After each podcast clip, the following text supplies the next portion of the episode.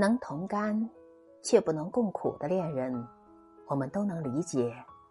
患难之中见真情。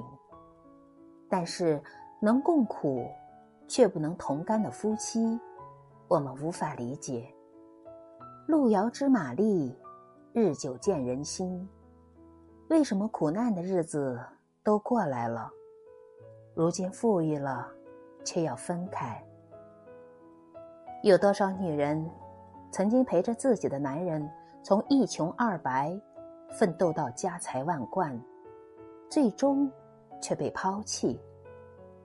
又有多少男人成功之后便嫌弃糟糠之妻？为什么？因为财富让男人忘却了什么最珍贵。没钱的时候，拥有的东西太少。没有财富，所以彼此就是对方的一切。因为没有选择，所以即便家徒四壁，也只能相互依偎取暖。即便是馒头酸菜，执手相看也是温暖。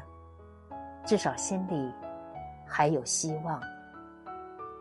有钱之后，选择多了，痛苦随之而来。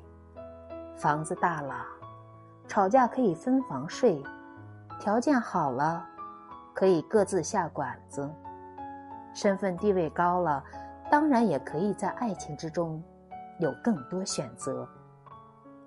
但为什么有钱之后变坏的通常是男人？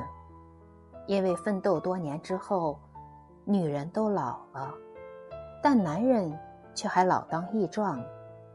女人身居幕后，但男人却一直在场面上活着。女人要的是安全感，男人却总是打着为了家庭的幌子，堂而皇之的对家庭漠视。